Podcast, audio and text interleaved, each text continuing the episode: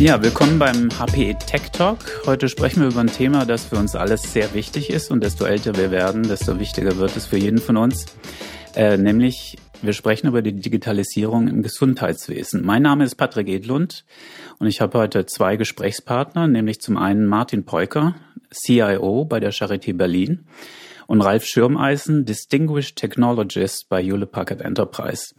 Ich würde vorschlagen, wir beginnen mal zunächst mit Ihren, euren Rollen. Ähm, Herr Preuker, Chief Information Officer, wörtlich übersetzt der Herrscher über alle Daten bei der Charité. Ich glaube, das trifft Ihren Aufgabenbereich ganz gut. Was machen Sie?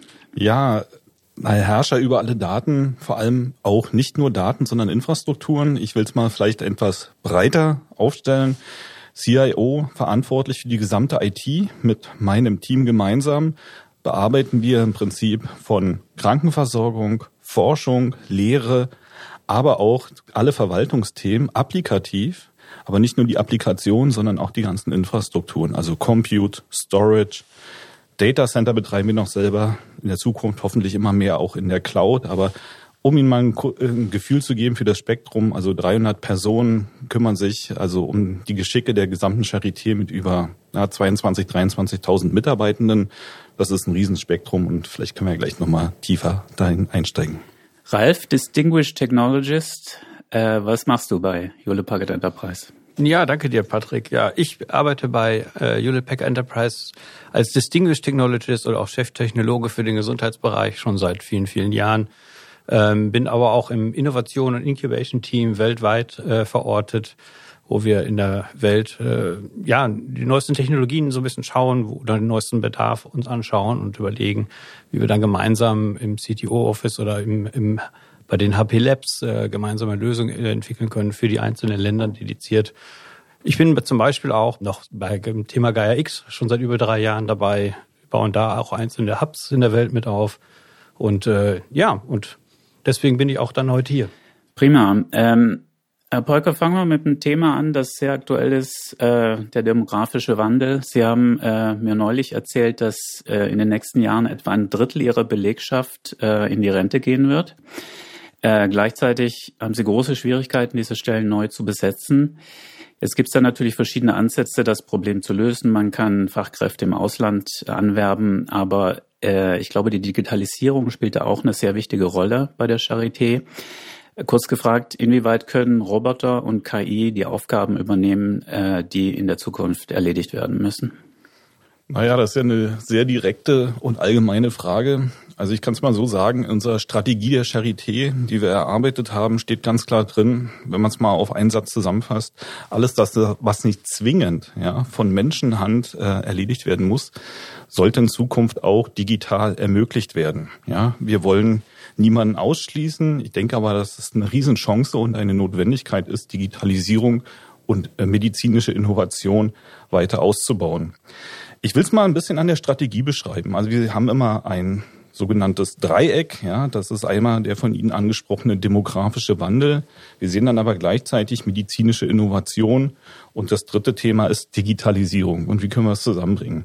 Zu Ihrer Frage, fangen wir an mit dem demografischen Wandel. Das trifft das Gesundheitswesen und insbesondere auch die Charité auf zwei Ebenen. Einerseits, Sie haben es angesprochen, circa ein Drittel der Belegschaft wird in den nächsten Jahren die Charité aufgrund Verrentung verlassen. Das ist ein Riesenthema. Andererseits, wir werden alle älter, multimorbider.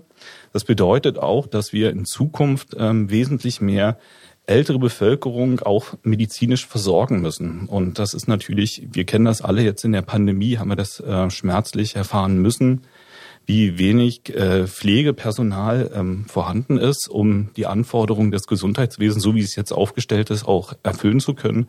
Und das wollen wir natürlich auch mit digitalen Hilfen unterstützen. Und ähm, da kann ich aber sagen, da haben wir noch ein großes Stück des Weges vor uns, um hier viel machen zu wollen. Aber wir haben uns auch viel vorgenommen. Also ich denke, dass wir bis 2030 nicht alles das, was ich in dem einen Satz beschrieben habe, umgesetzt werden haben, aber dennoch wesentlich weiter auch und das kann ich auch mal an Beispielen sagen, dass wir Robotik ja, oder äh, KI-gestützte digitale Prozesse integrieren, um wirklich diese Versorgung ja, in der Fläche sicherstellen zu können.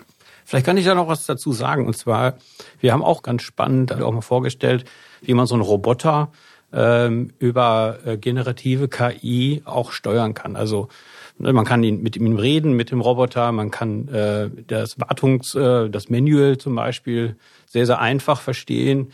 Ich kann in, und das, das macht ja so spannend dann auch gerade, wenn in vielen verschiedenen Sprachen zum Beispiel einfach auch mit meinem Roboter reden und der kann dann diese, ähm, meine Anforderungen dann einfach ausführen. Und da glauben wir auch, dass wir in Richtung medizinischer Bereich gerade Pflegekräfte aus vielen verschiedenen Ländern, ja, man muss unglaublich viele Sprachen können. Und man muss natürlich auch in der Lage sein, so ein Roboter, Pflegeroboter oder überhaupt, äh, nicht, muss ja gar nicht nur Pflegeroboter sein, sondern über das ganze Umgebung, um Personen weiterhin zu pflegen, zu betreuen, dass man das auf so einer Basis machen kann, dass man einfach nur noch irgendwie mit etwas reden kann und die Maschine versteht einen genau so und kann das gut übersetzen. Vielleicht mehrere Sprachen, kann auch für alte Leute interessant sein. Ich weiß nicht, Herr Polka, ich weiß nicht, ob das Ihnen auch so so auffällt. Naja, auf jeden Fall. Also da gibt's ganz viele innovative Lösungen, bloß wir müssen schauen, was ist jetzt auch schon verfügbar. Gerade hier in Deutschland, wir tun uns ja sehr, sehr schwer, wenn ich es mal äh, sehr plakativ sagen kann, neue Innovationen auch direkt und schnell in den Markt auch zu adaptieren. Da sind andere ähm, Länder sicherlich viel schneller und weiter. Aber vielleicht mal ein Beispiel aus der Charité. Es gibt ein ähm, Projekt, das heißt ERIC, kann man sich gerne mal auf der Webseite der Charité auch mal auch anschauen. Da haben wir während der Pandemie ähm, und jetzt auch wesentlich weiter ähm, im, im Einsatz ähm, für intensivmedizinische Betreuung Pflegeroboter oder Roboter eingesetzt, die ähm, nicht nur in der Charité stehen, sondern vor allem auch außerhalb. Die stehen sozusagen in, in, ähm, auf dem afrikanischen Kontinent, aber auch in Europa in verschiedenen Kliniken, die von einem Arzt der Charité sozusagen bedient und gesteuert werden und da zum Einsatz kommen, wo intensiv medizinische Betreuung auf einem Spitzenniveau nicht möglich ist, aber wir das sozusagen aufgrund der ähm, Technologie, die wir dort einsetzen, fernsteuern können und bei einer äh, intensivmedizinischen Visite Anweisungen geben können, um hier einen hohen Grad der ja, ähm, ärztlichen Unterstützung auch gewährleisten zu können. Das ist jetzt vielleicht noch nicht so richtig KI und toll, aber hier sieht man, wie Technologie durchaus unterstützen kann. Und ich glaube, wenn man zeigt, ja, ähm, wie also unterstützt Vertrauen geschaffen werden kann mit Digitalisierung, dann werden es uns auch gelingen, genau das, was, äh, was du ansprichst, dass wir einfach auch weitere ja, also KI-Modelle weiter trainieren können, die wir auch integrieren, aber die in meiner Meinung nach derzeit noch nicht in der Fläche angekommen sind. Und hier müssen wir wirklich einen, einen Schub nach vorne kommen. Ja, ich sehe das äh, zum Beispiel, ich sehe unheimlich viele ähm, ähm, ja, generative KI ähm, Arbeitsgruppen in den USA entstehen auf medizinischer Basis. Da nutzt man sich das, äh, nutzt man oder macht man sich das zunutze, dass man da weitere Technologien verwenden kann, um in der Forschung voranzukommen. Das andere ist die Pflege. Und was ich auch so, was ich auch sehe und wo ich auch glaube, auch, auch so ein Krankenhaus äh, so zu leiten, zu lenken, zu führen, zum Beispiel das Bettenmanagement irgendwie. Überall sind Daten zum Bettenmanagement irgendwie, aber man muss sie irgendwie zusammenbringen. Aber einfacher wäre es doch, wenn ich einfach fragen könnte, komm, wie viele Betten haben wir heute in der Chirurgie? Und einer sagt mir das einfach und addiert irgendwie im Hintergrund und versteht die ganzen Datenmengen und sagt, ja, wir haben noch fünf Betten in der Chirurgie, wir können noch vier weitere aufnehmen. Ja, absolut. Ja, das ja. sind äh, wirklich tolle Themen. Da gibt's ganz viele Themen. Es ist ja auch jetzt durch dieses On-Vogue-Thema Large Language Models, ja, die wir sozusagen nicht durch GPT-4 ähm, jetzt in den letzten Monaten erst kennengelernt haben, sieht man ja, welche Lösungen äh, ähm, auf den Markt kommen. Dass man gerade mit der Sprache als natürliches Mittel und nicht immer irgendwas an der Tastatur einzugeben ist, viel schneller und intuitiver arbeiten kann. Und das müssen wir doch erreichen. Das wollen die Pflegekräfte, das wollen auch die Ärztinnen, ähm, äh, ähm, haben solche Lösungen. Und ja, also ich sag mal so, wir müssen halt sehen, wie können wir diese Innovation reinbringen? Und klar, in der Charité gelingt das gut, ja, gerade im Bereich Forschung, sowas mal zu adaptieren und aus diesen Forschungsthemen dann sozusagen auch in die breite Masse reinzukommen. Aber wie können wir es schaffen, ja, das noch mehr zu pushen und schneller zu skalieren? Das wäre wichtig. Ja, Herr Polkers, Sie sprechen es gerade an und ähm, äh, unser Gesundheitsminister Karl Lauterbach hat vor kurzem äh, gesagt, dass das deutsche Gesundheitswesen in Bezug auf diese digitalen Innovationen um Jahrzehnte zurückliegt im Vergleich zu anderen Ländern. Sie kommen international viel rum. Würden Sie diese Aussage bestätigen? Und was, was fehlt eigentlich, um, um das, wie Sie sagen, diese Technologien in die Fläche zu bringen? Also Ob wir Jahrzehnte zurück sind? Ja, wir sind zurück, ganz sicher. Das sieht man ja auch in den letzten Jahren. Da gibt's ja mehrere äh, ähm, Erhebungen, die da, also die, die, die angestellt wurden. Und dann sieht man, wo man, da muss man ja gar nicht weltweit rumreisen. Das reicht ja schon, wenn man sich in Europa mal von einem Land ins andere begibt. Ja, also die baltischen Staaten muss man zu nennen oder die die Nordics, die sind da schon viel viel weiter. Ja, und ähm, ich habe mir das auch persönlich ähm, aufgrund meines Berufes auch intensiv anschauen dürfen und muss sagen, das ist wirklich schon phänomenal. Und wenn man sich dann mal anschaut, warum gelingt das und äh, bei uns nicht, ich will nicht alles auf die Mentalität sozusagen, die wir haben, was ganz genau ingenieursmäßig erstmal ausgereift ist und dann sozusagen in die Produktion zu bringen. Das ist nur ein kleines Thema. Man muss es ganz klar sagen, dass wir in der Vergangenheit, ich muss es so sagen, die Regulatorik hat uns da schon Schwierigkeiten bereitet, Themen wirklich cloudbasiert ähm, anbieten zu können. Hier entwickelt sich eine Menge. Das ist toll. Davon können auch andere Länder partizipieren, wenn man nämlich Digitalisierung auch von der Regulatorik gut strukturiert denkt und das äh, sozusagen dann ausrollt, ist das sicherlich ein Vorteil. Aber wenn ich es ehrlich aus meiner Perspektive zusammenfasse, hat uns das in der Vergangenheit enorm gehängt, wirklich Anwendungen in die Breite zu bringen. Ralf, das ist auch deine Erfahrung? Ja, das ist, ähm, also jetzt äh, bin ich erst kürzlich in äh, Österreich gewesen und habe die elektronische Patientenakte quasi in Österreich gesehen. Ich, ich glaube EPAC oder wie ich, irgendwie so ähnlich hieß sie. Elga. Elga, genau, das ist die Elga. Und ähm, ja, da, ähm, das ist ein wahnsinniger Unterschied zu unserer EPA. Äh, die wundern sich, was wir überhaupt Dataspaces aufbauen wollen. Die sagen, da liegen doch sowieso alle Daten. Natürlich liegen da nicht alle Daten, aber da sind sehr, sehr, sehr viele mehr Informationen hinterlegt. Und das hat auch eine breite, äh, breite Akzeptanz in der Bevölkerung. Das ist auch ein riesiger Unterschied. Äh, ich sehe zum Beispiel bei der EPA auch mal äh, so ein Akzeptanzthema äh, bei uns. Und das, das hemmt natürlich die Digitalisierung und die Beschleunigung ja, deutlich. Ja, also man muss wirklich sagen, Sie haben ja ein Zitat von Herrn Lauterbach, unseren Gesundheitsminister, äh, ähm, zitiert. Es ist ja so, dass ähm, jetzt viele, viele gesetzliche Vorgaben und Strategien ja auf dem Weg sind. Die sind alle richtig. Bloß wir müssen da wesentlich schneller werden. Und da hilft es auch nicht zu sagen, ja, wir sind Jahre zurück. Nee, lass uns mal was anpacken. Ja, das wird so oft ähm, was gezeigt, auch Innovation. Und nochmal, äh, ich, auch wenn ich mich da wiederhole, ich finde, das ist ganz, ganz wichtig. Wir müssen Lösungen zeigen, die wirklich Patientinnen, Ärztinnen, Pflegerinnen und Wissenschaftlerinnen helfen, unterstützen, die sie wirklich jeden Tag auch einsetzen können. Es nutzt nichts, die schönste äh, Innovation mal in einem Prototypen zu testen wo man dann sagt, okay, das ähm, ist super, aber jetzt schauen wir uns erstmal an, jetzt machen wir erstmal ein Projekt, ja, und dann, dann, dann wird dann Technik, Organisation und Regulatorik äh, erst nochmal diskutiert. Ja, und dann vergehen wieder, dann vergeht wieder ein Jahr, ja, oder ähm, auch die, die guten Themen, um noch ein anderes zu adressieren, der Telematik-Infrastruktur was sicherlich, ähm, naja, ich weiß nicht, ich würde mir schon fast ein anderes Wort gerne dafür wünschen, damit man da auch so da auch so vom, vom, vom Namen her Neubeginn schafft.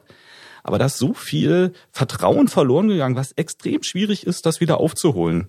Die Ansätze sind super, aber wenn ich ähm, wirklich einfachste Themen, die ähm, ja funktionieren und wir alle auch verstehen, ob ein E-Rezept oder EAU, also eine elektronische Arbeitsunfähigkeitsbescheinigung, also jetzt am Beispiel E-Rezept dann äh, im Rollout dann wieder gestoppt wird. Ja, sorry, also so schaffen wir kein Vertrauen. Also da müssen wir wirklich schneller werden und ähm, wenn uns das in diesem und im nächsten Jahr nicht gelingt, ja, dann ähm, ja, dann ist das Vertrauen vollends weg. Und aber ich bin da optimistisch, also jetzt mal positiv zu sagen, wir schaffen das wirklich. Also weil ähm, also vor drei Jahren war ich wirklich wesentlich defensiver in den Aussagen, was so die die Voraussage, dass Digitalisierung im Gesundheitswesen sich durchsetzt.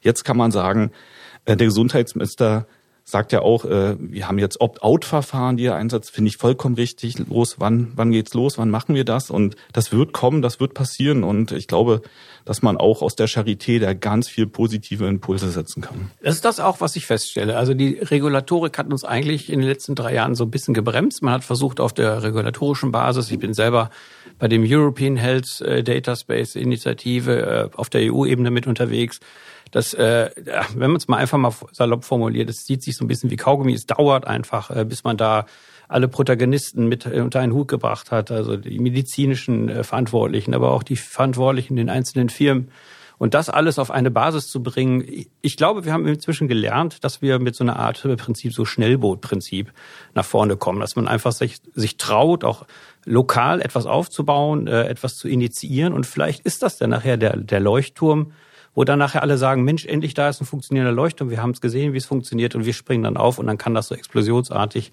dann einfach wachsen. Ich glaube, das ist so die Methode, die ich sehe am Markt, die mehr funktioniert.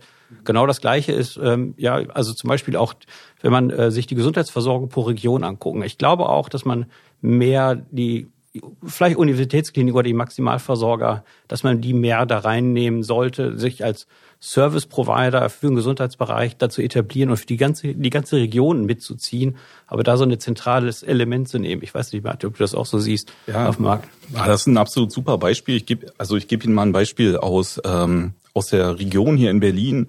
Es gibt ja noch äh, neben der Charité einen sehr großen anderen regionalen Versorger. Das ist die Gruppe Vivantes und wir haben uns ja, also schon ja richtig in, im Jahr 2019 auf den Weg gemacht. Wie kann man denn ähm, das mal zeigen, wirklich in, in, in der Fläche, in einer Region, äh, einer Berliner Vernetzung der Kliniken? Und ich finde, das haben wir sehr, sehr erfolgreich umgesetzt. Wir nennen das interoperable Plattform. Ja, das klingt jetzt sehr technisch, aber da geht man wirklich daran, äh, dass man Daten nicht nur PDFs, sondern auch wirklich strukturiert äh, miteinander austauschen kann. Die Plattform ist etabliert, darauf laufen auch erste Anwendungsfälle. Und man sieht, ähm, und das ist ja durch die Regulatorik auch sinnvollerweise vorgegeben, dass man in Consent, eine Einwilligung eines Patienten, einer Patientin ähm, ähm, da abverlangt. Und man sieht schon an den Zustimmungsraten, das liegt weit über 95 Prozent. Also die Patientinnen, die wollen das, ja, die wollen solche Lösungen. Und ähm, wir können jetzt eigentlich auch ähm, sehr stolz sagen hier in Berlin, wir haben ein Symposium durchgeführt mit den anderen stationären Versorgern hier in der Stadt. Und da gibt es so ein großes Interesse, sich da anzuschließen. Und da gibt es jetzt, das kann man auch ganz offen sagen, also auch äh, Interessensbekundungen ganz konkret in Anwendungsfallen. Also ich nenne mal ein Smart in die Geriatrie, Vernetzung von Notaufnahmen. Das sind also wirklich tolle Sachen, wo man wirklich in der Vergangenheit sehr, sehr viel Papier oder die bösen Faxe auch benutzt hat, um Themen ja, von A nach B zu bringen. Und jetzt über diese Plattform also quasi in Echtzeit ähm, dann Daten auch vorliegen, die dann auch genutzt werden können. Und das ist dann zum Wohle aller. Und das ist gut und uns auch gut gelungen bis jetzt. Ich finde das super, weil das, äh, wir haben uns gar nicht abgesprochen im hm. Vorfeld, aber die, die äh, Interoperabilitätsplattform, die er aufbaut, ist ja mit einer Partnerfirma von uns, mit der Firma Merz.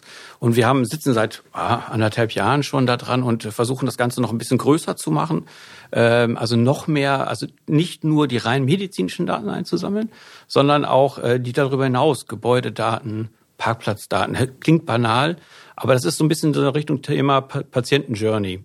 Ja, ich komme an und äh, ja, weiß nicht, wo ich meinen Parkplatz finde.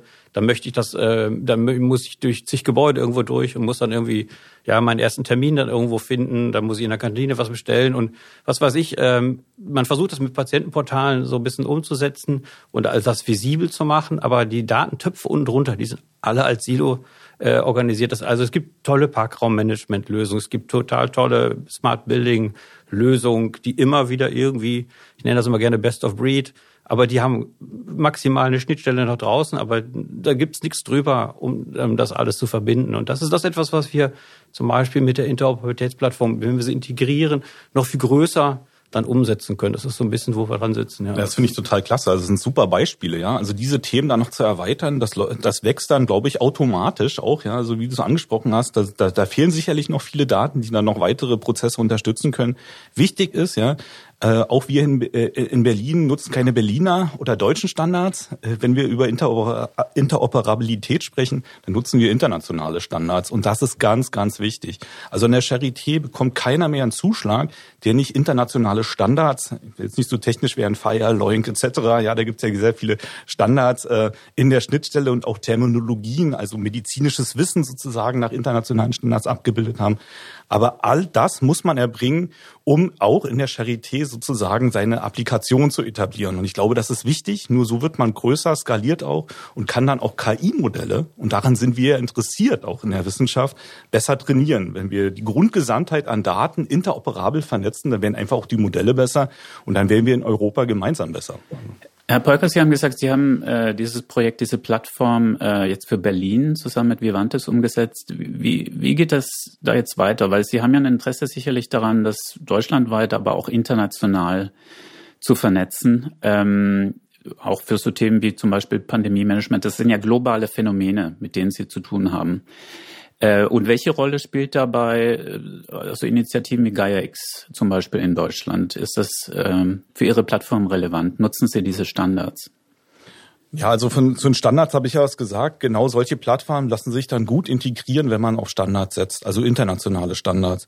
Also in Berlin, wir stimmen uns ab und das ist wichtig. Also wie ich es gesagt habe, wir machen hier, äh, kochen hier nicht unseren eigenen Brei. Ja, wir äh, wirklich, wir versuchen die in Deutschland also die internationalen Standards zu etablieren und das tun wir auch mit anderen Kliniken, aber nicht nur mit ähm, äh, Kliniken, sondern auch mit Forschungseinrichtungen.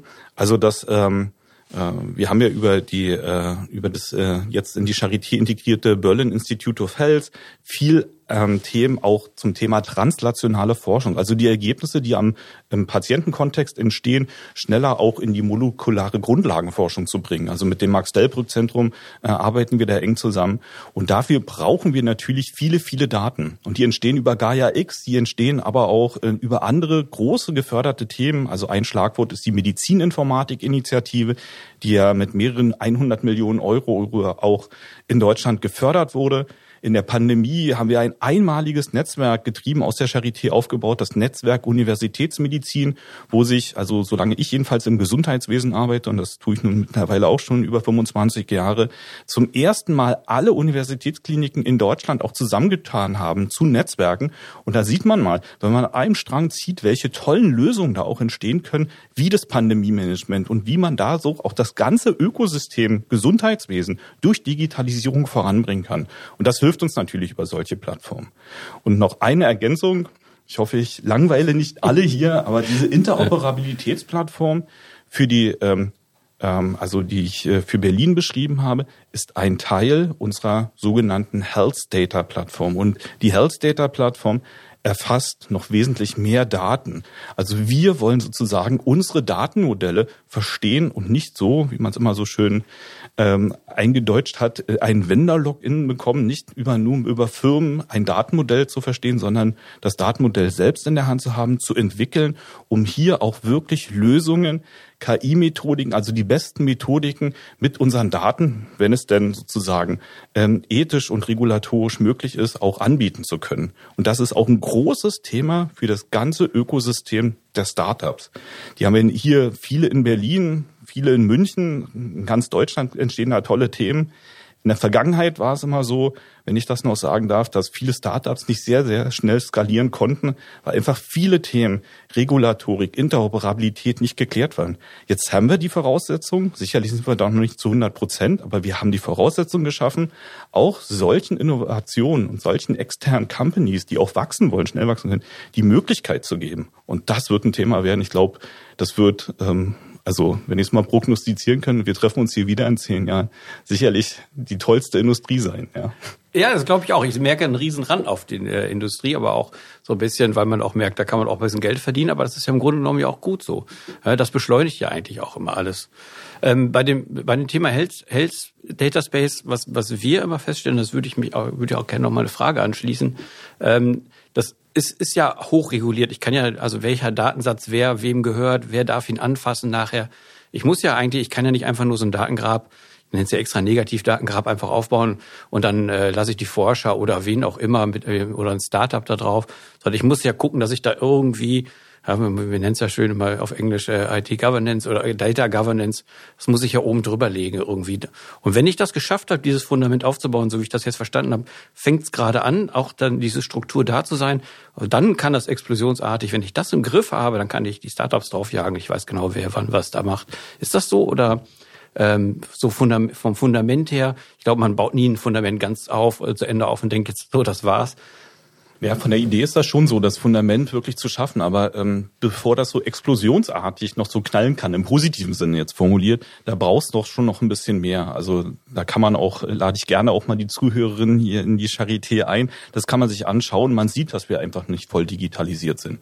Es geht dann darum, wirklich Sets, über die man, Datasets, über die man sich sozusagen international, interoperabel auch geeinigt hat, die zumindest zur Verfügung zu stellen. Und wenn wir halt sehen, dass es dann benötigt, die ganzen Medikationsdaten strukturiert auch vorliegen zu haben. Dann muss ich sagen, wenn ich in die Charité mal ganz äh, äh, äh, kritisch schaue, im intensivmedizinischen Bereich ist das so.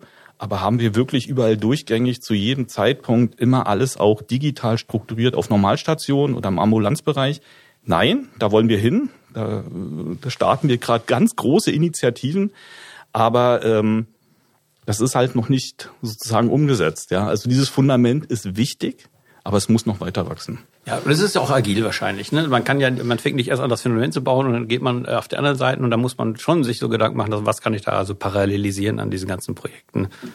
Ja, Patrick. Ähm, das war jetzt also sehr interessant, teilweise auch ein bisschen abstrakt. Ähm, Vielleicht kann man das auf die, was, was heißt das für den einzelnen Patienten jetzt in Berlin, diese, diese Datenplattform? Was, was kann, welche Vorteile habe ich, die ich früher nicht hatte? Was geht schon heute und was, was wird in den nächsten Jahren dann kommen? Was bringt mir das als Patient? Ja, das ist eine ganz extrem äh, spannende Frage. Also man merkt ja auch, dass sich äh, sozusagen in den Industrien sich äh, enorm neue Strategien ähm, gerade entwickeln. Also dass man wirklich eine durchgängige digitale Akte anbieten kann.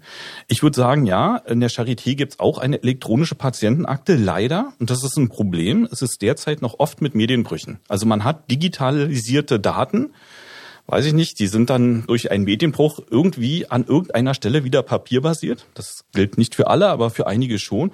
Und die werden dann wieder digitalisiert. Das ist ja Irrsinn. Irrsinn, ja. Und äh, das äh, sieht man leider im gesamten Gesundheitswesen. Und da müssen wir einfach diese Medienbrüche runterbekommen. Also wirklich Anwendungsfälle. Ähm, sehe ich jetzt derzeit über die angesprochene Plattform, dass wenn ein, äh, ein Patient, Patientin in, bei Vivantes hier in der, äh, in, in der Region Berlin behandelt wird und dann aufgrund einer äh, Weiterbehandlung in der Charité vorstellig wird, dass man die Daten direkt im Zugriff hat und dass es keine Wiederholungsbefundung gibt etc. Also man spart Zeit, man Aufwand, ja und das haben wir jetzt hier mal gezeigt. Das sind gute, gute Beispiele. Wichtig ist, dass man lokal auch wesentlich mehr Digitalisierung vorankommt. Da würde ich gerne noch mal ein anderes Thema ansprechen. Das ist ja das sogenannte Krankenhaus-Zukunftsgesetz, wo jetzt einmalig derzeit ja über vier Milliarden in die Kliniken ähm, äh, investiert wird über sogenannte Fördertatbestände. Und da gibt's ganz, ganz viele Themen, die sind extrem positiv zu bewerten, ja, dass sich da wirklich eine Menge bewegt. Also äh, Patientenportale werden integriert, Medikationsthemen werden digitalisiert, weitere Themen, IT-Sicherheit spielt eine große Rolle. Das Negative ist vielleicht ein wenig, das ist eine einmalige Geschichte. Wir müssen einfach da nachhaltig ähm, die, die, das Personal, die Applikation aufbauen, um nachhaltig da sozusagen diese Themen auch weiterentwickeln zu können. Und was ich mir, wenn ich es mir mal so persönlich so hier erlauben darf, äh, gewünscht hätte, dass man noch mehr nationale Vorgaben gemacht hätte, an die man sich halten müsste. Also ich sage jetzt mal, es ist gut, wenn man in IT-Sicherheit investiert, aber ich bin nach wie vor der Meinung, dass nicht jedes Wald- und Wiesenkrankenhaus ähm, eine äh, IT-Sicherheit ähm, äh, gewährleisten kann, wie das große Hyperscaler vielleicht können in ihren Datacentern. Da müssen wir vielleicht auch ein bisschen offener werden. Ne? Das sind vielleicht kritische Dinge. Das sehe ich, das sehe ich auch. Also das ist sowieso, das, ach, das ist ja, wir kommen ja hier von, von einem Thema aus nächste. Das ist unheimlich spannend. Also ich sehe sowieso auch, äh, Krankenhäuser müssen nicht jedes Mal, also ich weiß nicht, wir 1900 Krankenhäuser haben wir in Deutschland, glaube ich, irgendwie ein paar mehr, ähm, müssen wir nicht jedes Mal alles einzeln aufbauen. Wir brauchen nicht ein eigenes Security Operations Center. Wir brauchen nicht die Experten, die dann da sitzen. Und wir müssen auch nicht ganze die Infrastruktur, die die Digitalisierung unten drunter haben. Die Applikationen müssen nicht zentral immer einzeln verwaltet werden. Jedes Mal muss einer das ausschreiben. Es muss Experten geben, die das können. Die müssen es umsetzen. Die müssen es betreiben über viele Jahre. Also ich sehe einen großen Trend, dass man eher versucht, etwas zentral zu steuern. Und da muss man so ein bisschen Gedanken machen. Also das, sind so Hoheitsthemen, glaube ich, äh, die das so ein bisschen ähm, noch nicht so ganz erlauben. Aber ich glaube, dass man schon so Kliniken, das kann man doch, man kann doch zehn Kliniken zentral betreiben. Das ist immer im Prinzip die gleiche Architektur und runter die gleichen Applikationen. Bisschen individuell, 80 Prozent sind gleich, 20 Prozent sind individuell. Und eigentlich muss man, das ist da das, was ich auch gesagt habe, das, was ich aus der Industrialisierung kennengelernt habe dass man ähm, da adaptieren sollte, dass man sagt, komm, jetzt setzen wir uns mal zusammen und schauen mal, wie wir das gemeinsam, vielleicht pro Region, wie ich es vorhin mal angesprochen habe, dass man einfach sagt, wir gucken da, wer kann den Schirm da bieten und uns da liefern und sowas in zentral aufbauen. Ja, sowas passiert ja auch, muss man ja sagen. Das Beispiel hier in Berlin ist ein gutes Beispiel, aber ich kenne auch ähm, sowas aus anderen äh, ähm, Bundesländern wie Baden-Württemberg, wo sich die vier großen Unikliniken da zusammentun und, und, und gemeinsame Themen, also auch Cloud-Infrastrukturen bauen. Also ich glaube, äh, wichtig ist und das klappt sehr, sehr gut und das ist hier eine gute Community, muss man mal sagen. Man stimmt sich wirklich viel, viel ab. Aber abstimmen allein reicht nicht. Wir müssen wirklich mal was machen. Und ähm, ich glaube, wenn wir da noch so ein bisschen Push geben, dann wird das hier wirklich mal, wie du es gesagt hast, explodieren und dann zum Positiven. Kommen wir zum Abschluss noch auf ein weiteres sehr brisantes Thema, bei dem aber das Gesundheitswesen bisher noch nicht so im Fokus stand, äh, ökologische Nachhaltigkeit und auch soziale Nachhaltigkeit. Ähm, also bisher hat man, denke ich, äh, im Gesundheitswesen, im Krankenhaus geht es um Leben und Tod. Da kann man beim Thema Nachhaltigkeit schon mal ein paar Kompromisse machen. Aber ich denke, die Situation ändert sich jetzt für die Krankenhäuser. Ähm, zumal ähm, das Gesundheitswesen weltweit mehr CO2 emittiert als äh, der Flugverkehr beispielsweise. Ähm, und jetzt kommt hinzu, jetzt auch das Lieferkettengesetz äh, gilt seit 1. Januar in diesem Jahr. Und ich glaube, dass auch die Charité davon betroffen ist. Und das bedeutet, sie sind nicht nur für ihre eigenen Emissionen und ähm, Arbeitsbedingungen äh, sozusagen verantwortlich, sondern auch äh, für die in der Lieferkette. Ähm, wie, wie ist die Situation bei der, bei der Charité? Wie gehen Sie das an? Und auch hier, welche Rolle spielt hier die Digitalisierung? Also die Charité äh, oder das Gesundheitswesen ist da keine Ausnahme neben anderen Industrien und ich finde es auch richtig, ja, äh, dass man da auch die gleichen Maßstäbe ansetzt wie überall. Wir müssen im Klimaschutz weiterkommen. Ähm, und die Charité hat das auch über ein Vorstandsressort abgebildet, äh, um auch mal diese Bedeutung herauszuheben ähm, auch schon seit ein paar Jahren und da passieren eine ganze Menge an Themen. Ja, also nachhaltig äh, ist ja nicht nur Digitalisierung, das fängt ja schon an. Ähm, wir trinken hier unseren Kaffee ähm, nicht aus Wegwerfbechern. Äh, das ist auch in der Charité übrigens so seit ein äh, Fun Fact äh, seit ein paar Monaten, dass man äh, sozusagen auch wiederverwendbares Geschirr und Kaffeethemen hat. Das ist also wirklich erst eine Kleinigkeit, aber ähm, ähm, auch wichtig.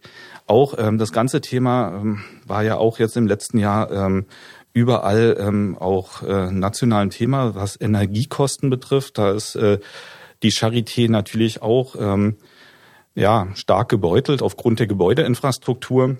Ist jetzt kein Thema, wo ich jetzt primär für verantwortlich bin, aber auch da wird eine Menge getan. Ja, wie können wir Energieeffizienz äh, äh, unsere Themen äh, voranbringen? Aber ich will es auch mal sagen, äh, wo wir auch gemeinsam ja ähm, tolle ähm, Ergebnisse mal erzielt haben. Und ähm, ich erinnere noch, äh, äh, auch in der Vergangenheit auch schon Preise der deutschen Umwelthilfe gewonnen haben hier gemeinsam. Das ist ja sozusagen aufgrund der Notwendigkeit des Betreibens unserer eigenen Data Center haben wir uns ja mal überlegt, wie kann man ähm, Virtualisierung weiter voranbringen und wie kann das auch genutzt werden, um unsere Data Centers mit Abwärme, Kühlung etc. so effizient wie möglich zu betreiben. Das haben wir mal gemacht, das war mal ein Meilenstein, der, der auch honoriert wurde, was ich gut finde. Aber wir können noch wesentlich, wesentlich mehr machen. Und Digitalisierung, ähm, ja, wie angesprochen, ähm, dient ja auch dazu, dass man ortsunabhängig befunden kann, Diagnosen besprechen kann, telemedizinische Angebote reinbringen. Also dass man sozusagen, wenn man äh, eine kardiologische Insuffizienz hat äh, und im, im, im Land Brandenburg lebt, nicht unbedingt immer in die Charité kommen muss, dass es sondern auch äh, durch Digitalisierung telemedizinische Angebote gibt und dann äh, nur im Notfall dann reagiert und sonst auch ganz viel Homecare machen kann. Ich glaube, das muss viel, viel mehr auch noch wachsen. Die Sensorik spielt da eine große Rolle, die immer mehr reinkommt. Wir sehen ja, wir tragen es ja an unseren Handgelenken, ja, äh, schon eine ganze Reihe an Sensoren. Und das, äh, das sieht man ja auch in den Innovationen, dass da noch viel mehr kommen wird. Und das äh, äh führt dann auch dazu, dass wir wesentlich nachhaltiger auch effiziente Gesundheitswesen äh, verbessern können. Ja, wir hatten das ähm, auf der DEMEA zum Beispiel hatten wir so ein Nachhaltigkeits-Dashboard äh, oder eine Plattform mal gezeigt, um einfach mal zu zeigen, also Nachhaltigkeit geht, äh, ist ja ganz breit gefächert. Ne? Das ist IT, aber das ist nur ein kleiner Teil in der Regel, wobei ich jetzt glaube, mit KI und den ganzen Ressourcen, die man dazu braucht, das wird ein bisschen, äh, wird auf jeden Fall stärker zunehmen. Aber es geht ja auch um Abfall, Abfallvermeidung, Kantinenplanung. Ähm, äh, auch was wir gezeigt haben zum Beispiel sind Besucherströme.